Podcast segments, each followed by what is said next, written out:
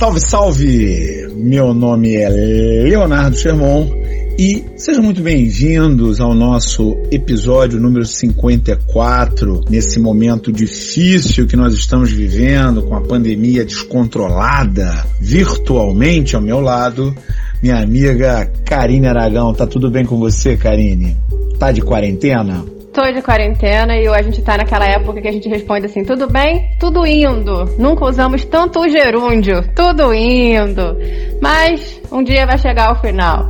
E hoje, justamente por isso, nós retomamos uma pergunta que fizemos lá no dia 2 de abril, que foi: a vida saiu do automático e agora? A volta da pandemia que nunca foi, digamos assim, não é? Pronto para mergulhar, Leonardo Sherman? Vambora.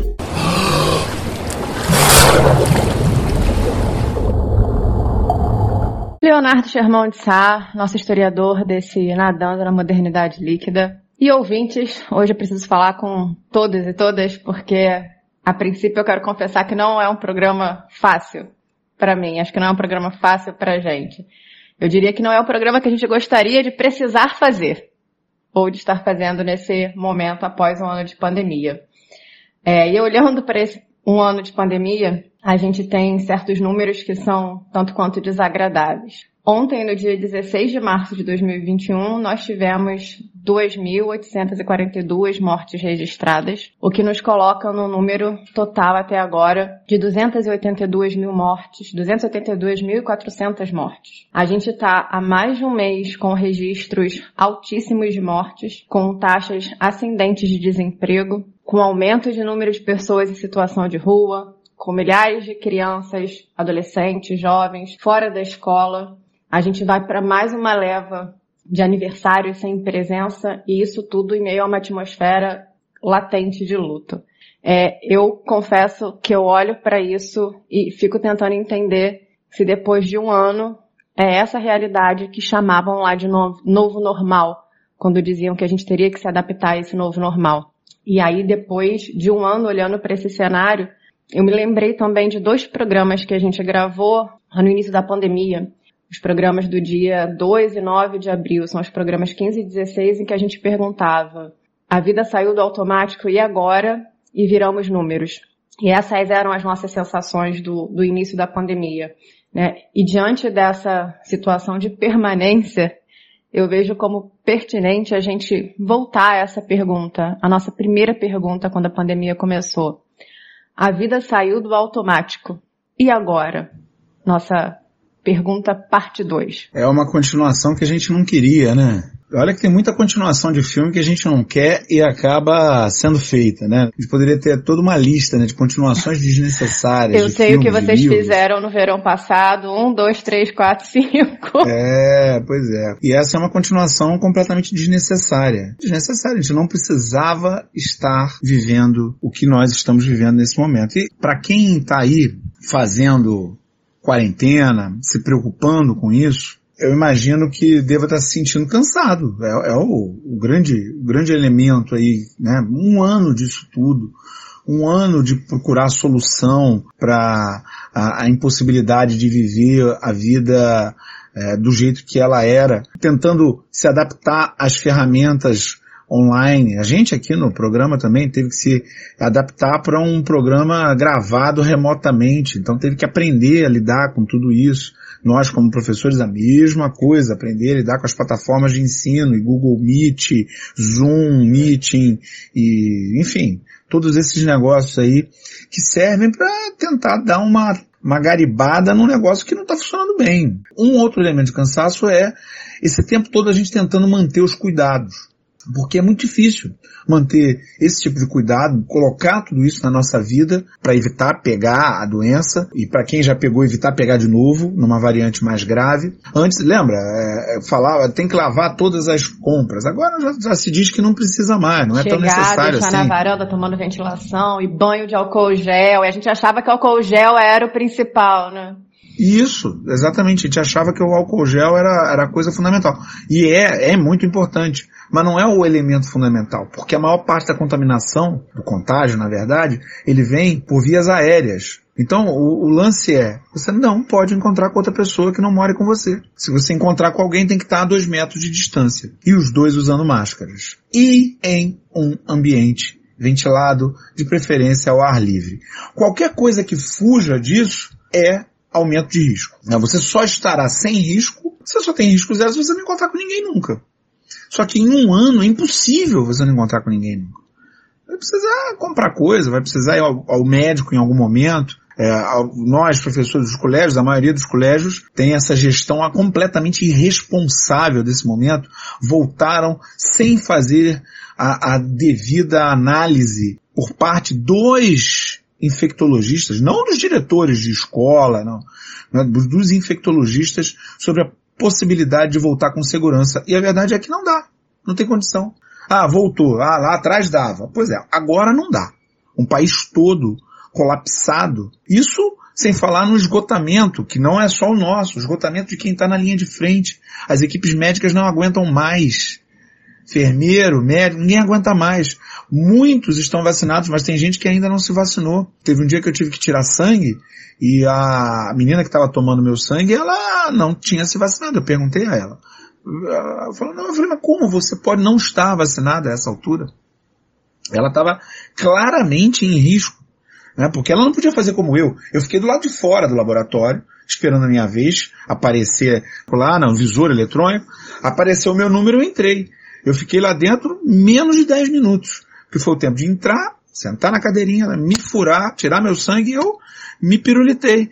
Porque não dá para ficar, não dá. É, e ainda mais que é um laboratório com ar-condicionado e tal, a densidade de coronavírus é muito maior. Agora, é, existem outros elementos ainda de cansaço, além desses, da, do pessoal da, da linha de frente, que tem a ver com a dificuldade que a gente sente de é, lidar com quem é negacionista a essa altura. A gente ainda tem, semana passada mesmo, teve aí é, o pessoal fazendo campanha pró-corona, só posso interpretar assim. Campanha contra lockdown. Surreal. Com o Brasil colapsado, é campanha pró-coronavírus. Tem um cara do Embrulha pra Viagem que faz um personagem que é o coronavírus, que agradece pela acolhida no Brasil. É isso que a gente está fazendo. A gente está fazendo grandes manifestações, grandes eventos de transmissão de Covid. E, para piorar, a gente tem médico no Brasil que receita remédio de piolho para a Covid, com a farra, é claro, dos laboratórios que vendem esses remédios, que estão vendendo como nunca, um remédio que não serve para nada. Um não, vários, porque é, não serve para nada, não serve para aquilo que ele foi destinado. Cloroquina, azitromicina, prednisona. Menos para Covid. Ivermectina serve para aquilo que foi indicado, mas para Covid nenhum deles serve. Aí a gente tem médico cloroquineiro, a gente tem os endinheirados brasileiros que querem mais é que o pessoal morra.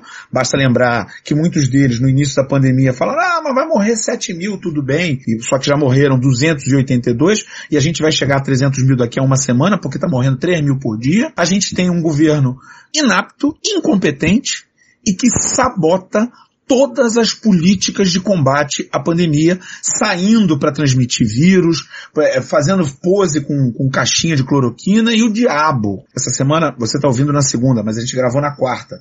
Ontem, trocou o ministro da Saúde mais uma vez. Por outro cara que disse, ó, oh, lockdown nem pensar. O que, a única coisa que a gente poderia fazer agora, como sociedade, era o lockdown porque essas medidas individuais servem para proteger cada um de nós. Mas isso não basta. Ah, mas vai ter vacina? Vai, vai ter vacina. Até o final do ano vai ter vacina. Mas para chegar na vacina tem que estar tá vivo. E por isso a gente precisava de lockdown imediato. Pegando as suas colocações, tem palavrinhas que vão me chamando a atenção que traduzem muito o, o meu sentimento nesse momento também. Primeiro, essa sensação de estar à deriva. E é claro que essa sensação de estar à deriva cansa.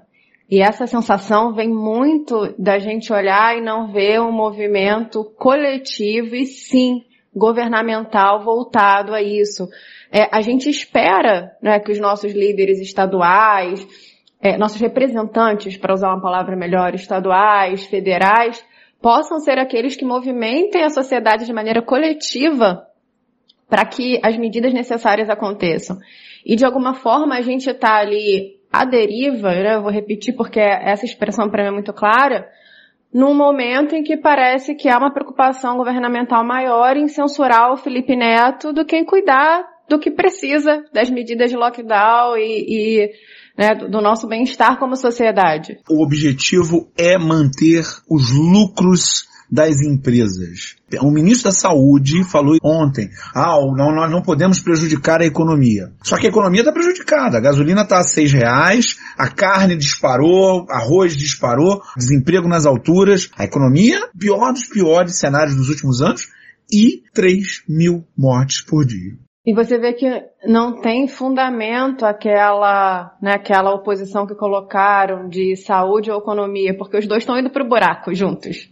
Ninguém vai sair para comprar igual um louco. Ah, eu vou. Porque é, a gente está com tudo aberto. Está aberto, mas as pessoas não vão. Não vem com essa que o pessoal não está fazendo quarentena, que tá. Tá fazendo sim, a maior parte está fazendo e não vai. Então pode abrir quantos bares quiser. Pode abrir aí, que eu não vou. E eu ia a bar e não vou. Quero saber, eu ia a restaurante, não vou. Eu ia a cinema, não vou. Eu ia a show, não vou. Então, olha aí, quatro coisas aí que eu não gastei, não gastei nenhum dinheiro. Shopping, eu nem apareço. Uma oposição que realmente não funciona. E essa sensação de estar à deriva é muito cansativa. E vai se misturando com outros cansaços, como você colocou. É, e, e, eu vou, assim, de maneira muito pessoal falar que tem uma frase que eu falava muito no início da pandemia, que era, ah, quando tudo isso acabar, da próxima vez que a gente sair. E esse da próxima vez tem se prolongado de uma maneira tamanha. E é muito cansativo hoje, quando a gente olha para conversas de repente com amigos, com amigas, com familiares que a gente teve lá no início, e a gente falava isso. Da próxima vez que, a gente falava muito isso aqui no podcast, da próxima vez que a gente se encontrar para comemorar o nosso podcast, e, e esse daqui a pouco, esse da próxima vez não chega. Então essa sensação de uma vida em suspensão, né, parece que a gente está vivendo uma realidade paralela para voltar para outra realidade, e isso tudo eu acho que provoca um cansaço muito grande, um cansaço tamanho. E aí você mistura essa sensação da, da falta de expectativa com o cansaço físico da volta ao trabalho. Né? Eu acredito que cada volta ao trabalho presencial, quero frisar aqui, é, cada pessoa na sua peculiaridade, da sua rotina de trabalho, teve um cansaço muito grande para se adaptar a uma nova rotina de máscara. Quem está totalmente em, em home office para se adaptar a essas novas plataformas, a curva de aprendizagem é, nós, eu voltei para a sala de aula, por exemplo, e é um cansaço muito grande você falar seis, sete, oito horas de máscara. Então tem um cansaço físico também desse novo, normal, como tem chamado, essa saída do automático, como a gente colocou no início. E tem um cansaço mental, psicológico tamanho que é da saudade, que cada hora vai ficando mais elástica. Então, cada vez você tem mais saudade das pessoas, saudade dos encontros, e essa saudade vai aumentando com o tempo. É a sensação de medo. A sensação de medo é algo que nos desgasta também de maneira muito psicológica. E essa semana eu lembrava que quando eu li o, o, o livro Medo Líquido do Bauman, há uns cinco anos, eu não tinha talvez a mensuração do que é esse medo líquido que eu tenho hoje que é essa ideia de que o medo pode emergir de qualquer lugar. Né? E a gente está vivendo muito essa, essa sensação e o quanto isso é desgastante, porque você pode se contaminar no elevador, você pode se contaminar numa ida ao mercado, mesmo tomando todos os cuidados. É claro que quando você toma os cuidados, a, a possibilidade é menor. Mas é uma atmosfera de medo. A gente tem medo de perder as pessoas que a gente gosta. Então existe um medo que é muito latente na nossa cabeça. E isso realmente deixa provoca um cansaço enorme. Mas o medo é um bom conselheiro nessa hora, Karine. É um excelente conselheiro. Porque sem medo a gente faz bobagem. Eu sou um motociclista há muitos e muitos e muitos anos. Eu só não sou um motociclista nesse momento porque eu tenho medo. As amigas agradecem.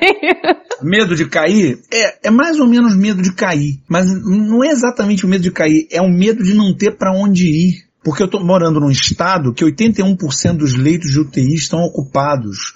Então se o meu acidente for muito grave, porque motociclista está sujeito a acidente, não tem jeito. E mesmo que não seja grave, onde é que eu vou conseguir atendimento?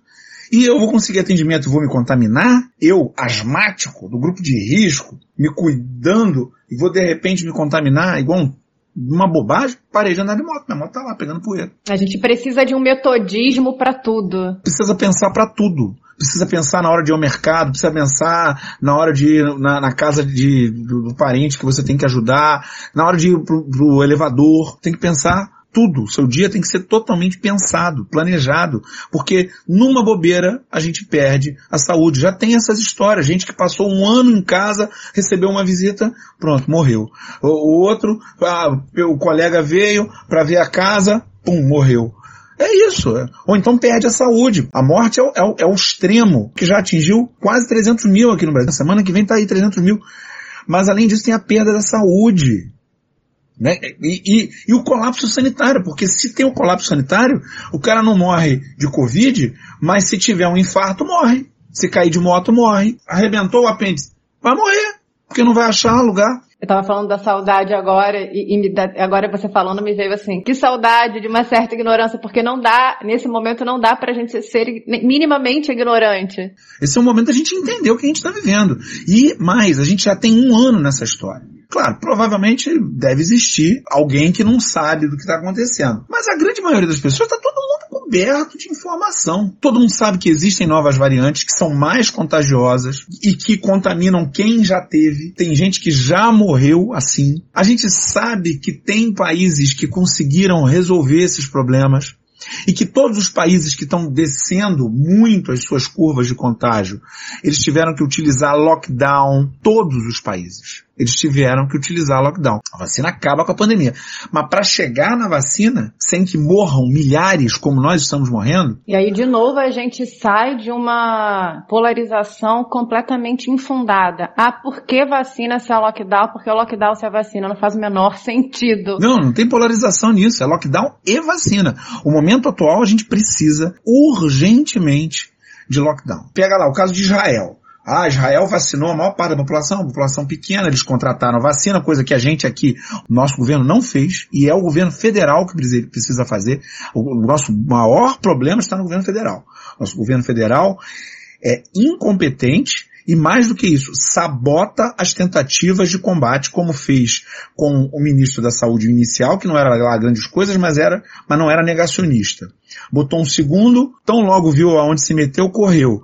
Por fim, colocou esse terceiro aí, que era um negacionista e que foi empurrando esse troço com a barriga e deu no que deu. E agora botou um outro que mal entrou, disse que lockdown tá fora porque precisa da economia, coisa e tal. A gente está na mesma. Estamos por nós próprios. Pior, governos dos estados e as prefeituras estão só colocando cadeado em porta arrombada. Depois que o caos se estabeleceu e tem gente morrendo na fila do hospital é que eles resolvem fazer lockdown. Ou fazem medidas inócuas, que é esse tipo de lockdown para coruja, né? Ah, não, vamos fazer um lockdown. 23 às 5. Não pode ficar na rua de meia-noite às 5 da manhã, mas quase ninguém fica. Aí você fala, ah, não, mas tem uma aglomeração. É, tudo bem, tem também. Mas o que tem que resolver é o caos do transporte urbano. As pessoas é, espremidas dentro de lata de sardinha aí, não pode ter. Aí como é que não tem? Se você fechar, fechar escola, fechar é, shopping, fechar, fechar os lugares, as pessoas não podem passar uns 15 dias fechados. Aí as pessoas dizem, claro, com toda razão, como é que as pessoas vão se manter? Com dinheiro público. Tem que pagar para as pessoas ficarem em casa, quem não tem condição de ficar. É isso aí que a gente precisa. Gestão. Foi isso que funcionou em Israel, no Vietnã, na Nova Zelândia, em tudo quanto é canto que teve uma gestão consciente da crise. Você colocando isso me vem muito essa sensação da, da frase do MC do documentário Amarelo, né, que ele diz, o que nós tem é nós mesmos tudo, tudo que nós tem é nós. É isso, porque uma administração coletiva a gente não tem. Não tem. Os nossos governantes estão presos aos endinheirados brasileiros que não estão nem aí para o número absurdo de mortes que nós temos nesse momento. Como eles receberam o dinheiro de suas campanhas a partir desses endinheirados, eles não querem aborrecer essas pessoas e por isso mantém, mesmo com a comunidade científica brasileira em uníssono, afirmar que nós já passamos da hora de ter um lockdown nacional. Que nesse caso significa que se a gente parar agora tudo, vai levar um bom tempo para essas curvas caírem. Elas cairão. Então, a única solução coletiva é o lockdown nesse momento. Nós chegamos nesse ponto. A questão é, vamos fazer agora ou vamos fazer com 4 mil mortos por dia? Ou vamos fazer com 5 mil mortos por dia? Ou vamos fazer com 6 mil mortos por dia? Ou talvez não façamos e deixamos escorrer. Só que aí vai chegar a 10 mil mortos por dia. Porque o vírus não aceita deboche. O vírus é cruel. Ele não vê linha política, ele não vê sexo, ele não vê nem idade. Aí você vai falar, ah, mas mata mais velho do que novo. É verdade, mas tem criança morrendo de Covid. Tem adolescente morrendo de Covid. Não tem nenhum tipo de seleção. Claro, tem algumas pessoas que têm mais risco, por isso que existem grupos de risco, mas mata a gente de tudo quanto é jeito, de tudo quanto é tipo, de tudo quanto é tamanho, tudo quanto é força, tudo quanto é saúde.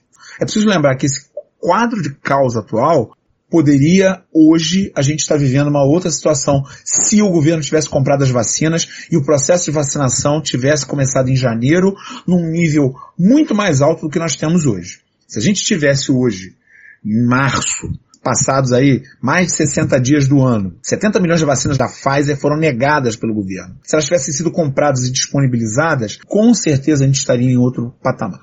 Esse é um lado. E a gente tem um governo que sabota o combate à pandemia, como, por exemplo, na informação de que os governadores dos estados não podem estabelecer lockdown e garantir auxílio emergencial para os seus estados, como circulou amplamente nos jornais aí. Então, há uma sabotagem. Mas, por outro lado, nós temos um ponto positivo no horizonte. Nós temos vacina. Vacinas contratadas. Finalmente, depois de muito tempo, chegamos no final de todo mundo, nós temos vacinas contratadas. Então esse caos terá fim. A questão é o que que a gente vai pagar a mais até que esse caos tenha fim. É mais uma dicotomia aí, a gente já está na terceira dicotomia levantada que não faz o menor sentido. Falar que em vista da, da gestão dos governadores não haveria dinheiro, verba pública para continuar com o auxílio emergencial. E é bem importante que a gente tenha uma lucidez diante disso para não se deixar enganar. Eu diria que a gente precisaria ficar atento e forte, como diz a música. E toda essa atmosfera que a gente está comentando aqui, que parece pessimista, e é realidade, é porque é disso aí, é diante disso que a gente está, de um luto é, latente, se mistura a nossa sensação de depois de um ano parecer que a gente vai mitigando de alguma forma as nossas habilidades em lidar com isso. A gente tem uma consciência que existe a crise sanitária, a gente sabe tudo o que é para fazer e mesmo assim se torna desgastante. A gente sabe que precisa ir ao mercado, que precisa botar máscara, botar todos os equipamentos, mas é cansativo mesmo assim. Eu lembro de falar lá no nosso podcast, o 15, né, A Vida Saiu do Automático e Agora, que a minha sensação era que eu acordava de uma endoscopia. E hoje a minha sensação é, é de que eu acordei da endoscopia, mas eu tô olhando para o mundo que não é meu há um ano. Porque eu tô vivendo uma vida que não é a minha há um ano. E isso é muito, muito cruel, muito cru. E, já que a gente tá falando dessa sensação de stop, a vida parou, só nos resta perguntar e agora, José? Eu me lembro que lá na nossa primeira versão do A Vida Saiu do Automático e Agora, que eu gostaria muito que ficasse só na primeira versão, como a gente falou, você, nessa nossa segunda parte do E Agora, José, falou sobre conselhos dados pelo Frei Beto no artigo sobre como que a gente poderia enfrentar melhor essa pandemia e a gente estava lá no início da pandemia.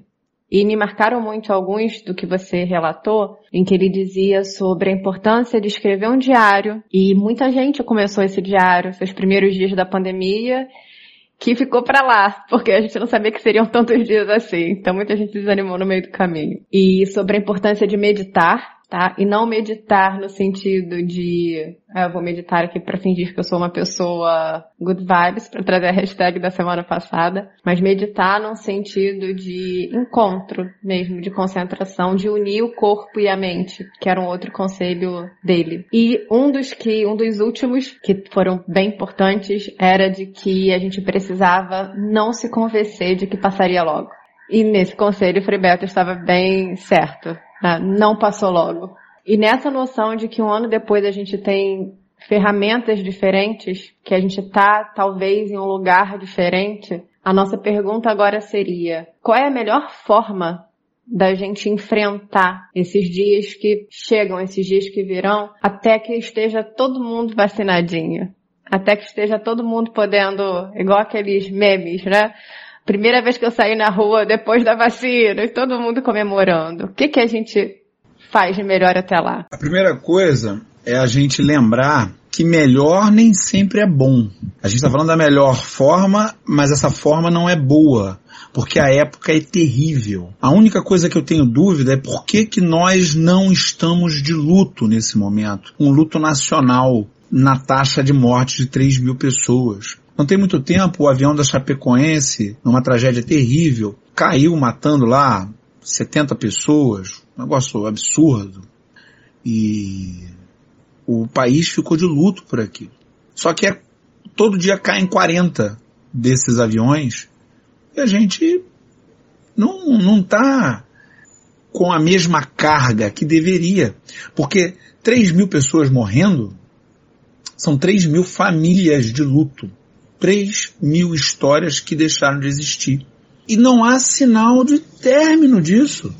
Porque nós estamos já há 45 dias, pouco mais de 45 dias, acima de mil mortes no país. Chegamos a 2 mil, agora chegamos a 3 mil. Então, melhor nem sempre é bom, e aqui não tem nada de bom. E esse foi o questionamento que a gente fez no Viramos Números. Não são apenas números, são histórias. São histórias que acabam. Pessoas que têm histórias, que têm famílias, mães, pais, avós, filhos, professores, médicos, policiais, advogados, gari. Estão morrendo. Né? Enfermeiros, as pessoas estão morrendo. E morrendo de uma maneira terrível, morrendo isoladas, sem poder dar o último adeus. Em enterros que não podem ir várias pessoas. Você não recebe um abraço porque você perdeu um parente. Você não recebe esse abraço, porque as pessoas não podem ir.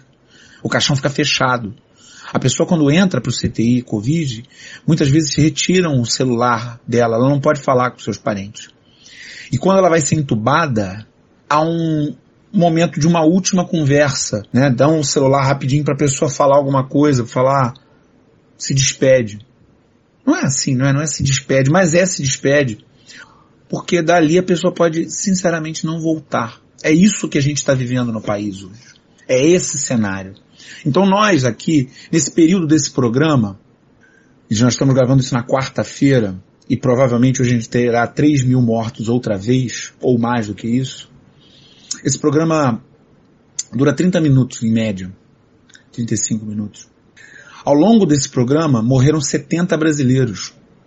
No momento em que você terminar de ouvir esse programa, se nessa segunda-feira a gente tiver a mesma taxa de mortos, e infelizmente nada indica que isso vai diminuir, 70 brasileiros morreram ao longo de um programa como esse. Então não tem nada de bom, não tem, não tem nada de bom.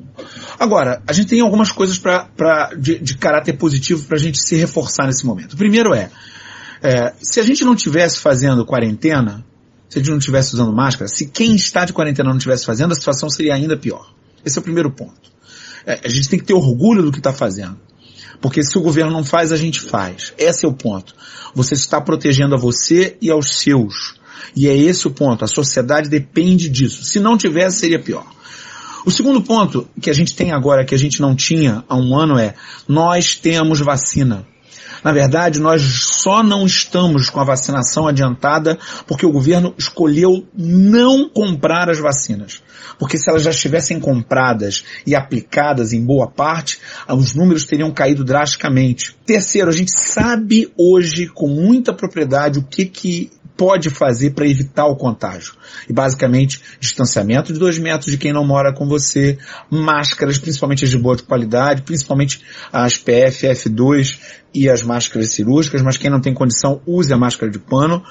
E ventilação dos ambientes. Ambientes que são fechados, eles têm uma densidade maior de vírus e o contágio acontece nesses lugares mais, mais do que em outros lugares. Então a gente sabe, a probabilidade de contagem ao ar livre, de máscara e com distanciamento cai muito. E por fim, a gente tem que manter a nossa cabeça e o nosso corpo ativo, mesmo que isso possa parecer absurdo. Nós não somos a primeira população confinada. Eu só queria lembrar aqui que Sarajevo, a capital da Bósnia, durante a guerra da Bósnia nos anos 90, passou mais de 1.400 dias cercada. A cidade foi cercada por forças sérvias e os bósnios não podiam fazer nada porque tinha bombardeio constante. E pior, eles posicionaram atiradores no entorno da cidade, é uma cidade que é envolta por, por por morros, a pessoa, o simples ato de andar na rua podia fazer com que a pessoa morresse. Os caras passaram 1.400 dias assim. Com a comida sem chegar, linhas de transmissão bloqueadas, num confinamento que a gente não faz nem ideia do que é. Então nós não somos a única população da história a viver isso. Sendo assim, o que eu tenho a dizer é muito duro o que eu vou dizer aqui. Eu já disse para Karine, né? Ela não gostou muito. mas vou dizer aqui. Tá triste? Pois é. Enxuga as lágrimas, porque a hora é de resistir. Nós estamos por nossa própria conta e risco. Então não dá tempo de ficar choramingando. É duro, eu sei mas só recebe vacina quem está vivo. Então, como Karine falou da música, não temos tempo de temer a morte. A hora é de resistir e chegar vivo com seu bracinho bonito para tomar essa agulhada libertadora, que no nosso caso brasileiro, em função da opção de não comprar as vacinas no final do ano passado, no nosso caso, essas vacinas só vão ser aplicadas na velocidade necessária no segundo semestre. É, eu já tive que enxugar as lágrimas antes do programa, porque como eu falei no início, é um programa difícil para mim, a voz tá engasgada desde o início. É, mas o que você falou da, da questão da, de nós não sermos a primeira população na história, isso é muito curioso, porque a gente vive uma experiência que sabe que vai marcar uma geração. Vai marcar de maneira diferente os adultos, os jovens, as crianças, mas vai marcar uma geração. Então, daqui a, a, a uns cinco anos, eu fico imaginando a gente olhando para trás e falando: nossa, nós passamos por isso. Né? Nossa, que, que experiência foi essa? E a gente vai olhar e ficar, meu Deus, o que que é, o que que foi aquela, aquele ano, aquele 2020, 2020 parte 2 que a gente viveu. E a gente fez uma pergunta no nosso, nossa enquete semanal sobre se a gente estaria andando em círculos ou caminhando e quais são as sensações das pessoas nesse momento, né? E algumas coisas apareceram que eu achei bem curiosas, como a primeira resposta que era caminhamos ou, ou andamos, andamos em círculos, que 80, 83% das pessoas disseram que nós estamos andando em círculos até agora. E a minha sensação, até a nossa reunião de pauta aqui na segunda-feira, que é o dia que a gente faz, era essa também. Então, se eu tivesse que marcar essa enquete naquela ocasião, eu marcaria que nós, está, que nós estamos andando em círculos. E depois que a gente conversou, é, eu pude mensurar que não, a gente hoje está num lugar diferente. Quando a gente conversava sobre a pandemia em março do ano passado, em abril, a gente não tinha vacina. Então hoje continua uma realidade muito cruel. Hoje nós estamos no pior momento da pandemia, mas hoje nós, nós temos vacina.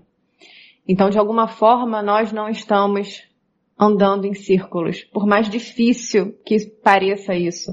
E para mim é muito difícil porque eu sinto muitas vezes que essa situação cruel nubla é a minha perspectiva para olhar os caminhos que a gente tem traçado, mas nós estamos caminhando e isso de alguma maneira é muito reduzida, mas dá uma sensação pouco melhor do que se nós não tivéssemos vacina, né? por mais que a gente tenha grandes problemas na distribuição delas. Em relação a, a como a gente enfrenta isso, é claro que cada um vai ter as suas ferramentas individuais e pessoais, né? Mas eu acredito que uma coisa bacana para dividir aqui é a importância da gente filtrar as informações e da gente estar bem informada, bem informado com especialistas. É, quem não é da área né, da saúde, quem não tem um trabalho direto de, é, como infectologista, precisa se informar sobre o que está acontecendo, que é uma coisa que a gente pontuou no início. Há algum tempo o álcool gel era a ferramenta principal e deixou de ser. É importante, mas deixou de ser. E a gente só sabe isso porque a gente acompanha especialistas da área. Então a gente está em constante informação, é fundamental, eu diria que é importante nesse momento. E algo que eu acho muito bacana também, por mais duro que possa ser, é a gente continuar fazendo planos. Aquela frase que eu disse no início de é desgastante você ficar pensando a próxima vez que, quando vai ser a próxima vez. Mas se eu não pensar próxima vez, perde o sentido. Então eu quero continuar aqui pensando, olha, quando a gente puder se reunir, a gente vai ter que comemorar esse um ano de podcast. Quando a gente tiver, que a gente puder se reunir, a gente vai ter que brindar a nossa força de continuar até agora. Então que a gente, mesmo no meio da crueza, ainda mantenha essa perspectiva de vai passar, vai demorar, mas vai passar. Um dia vai passar. E enquanto não passa, tá na hora da gente se despedir de vocês, queridas e queridas ouvintes, e desejar uma boa semana até o nosso próximo episódio. Marquem aquele favoritar, aquele like para a gente aí, porque isso ajuda a nossa divulgação e mantenham-se em segurança. Valeu, galera, e até semana que vem. Um beijo e até semana que vem.